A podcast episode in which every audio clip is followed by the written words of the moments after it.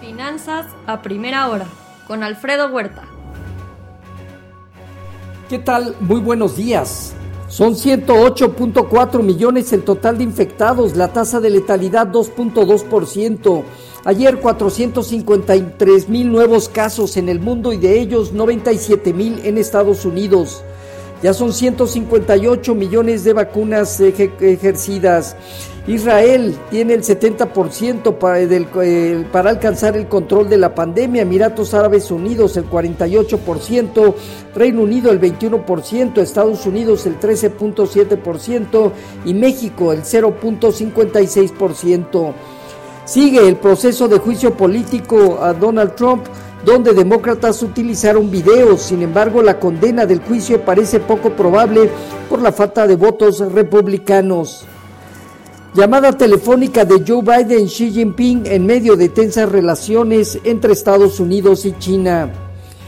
Janet Yellen habló sobre los altos riesgos de mercados digitales, incluido el uso indebido de las criptomonedas. Apunta a la innovación de las nuevas tecnologías financieras que ayudarían a cambiar y a combatir el crimen y a disminuir la desigualdad.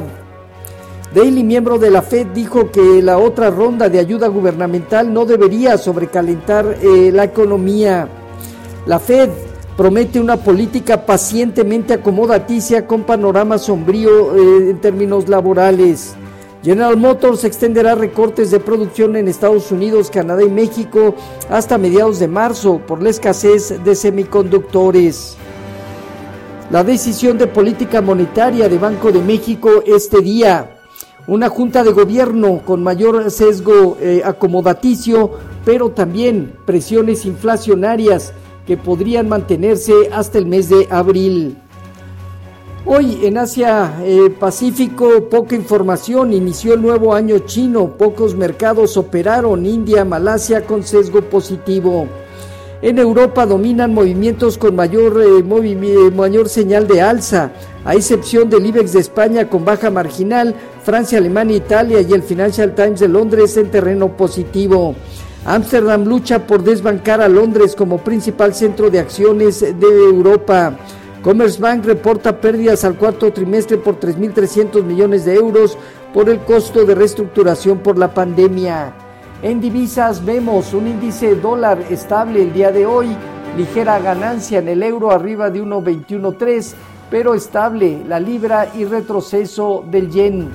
En materias primas hoy el petróleo ronda bajas del 0.6%, el WTI en niveles de 58.3 dólares, marginal alza en el oro en 1844 dólares la onza, la plata medio punto porcentual arriba y el cobre 0.2% positivo. Ayer los mercados en Estados Unidos que iniciaron al alza, algunos de ellos, terminaron en tomas de utilidades marginales en las bolsas, donde el consumo discrecional, el sector industrial, tecnológico y de materiales bajaron. Un dólar se mantuvo estable a pesar de la pérdida inicial y la demanda de bonos del tesoro se observó. Microsoft hizo un acercamiento para la compra de Pinterest de redes sociales por 51 mil millones de dólares. Hoy ya reportó AstraZeneca con crecimiento del 12% en ingresos y por la tarde lo hará Walt Disney. El Dow Jones eh, parte de los 13.437 eh, unidades y tendrá en 31.500, 31.650 puntos una zona superior estimada. El Nasdaq en 13.972 puntos parece que hacia los 14.000, 14.250 puntos podría también enfrentar una zona de prueba. El Standard Poor's terminó con baja marginal. El bono a 10 años disminuyó 3 puntos base, se colocó alrededor de 1.12, cerca de 1.13%. Hoy el informativo ronda niveles eh, sobre 1.14%. Con respecto a nuestros mercados, el peso mexicano terminó en 20.03, apreciándose el 0.3%. Hoy viene operando de nueva cuenta en 19.95, apreciándose casi 7 centavos. Lo vemos justamente en zona baja estimada. Sin embargo, también creemos que estamos a 3, 4 días, seguramente máximo la semana que entra, donde el mercado eh, tendrá la posibilidad de una señal de definición. Si eh, se continúa con un nivel de apreciación mayor hacia 19.60, 50 o bien empezaría ya un movimiento gradual de alza donde tendría eh, la zona de canal de apreciación, la línea superior, alrededor de los 20.50 en estos momentos.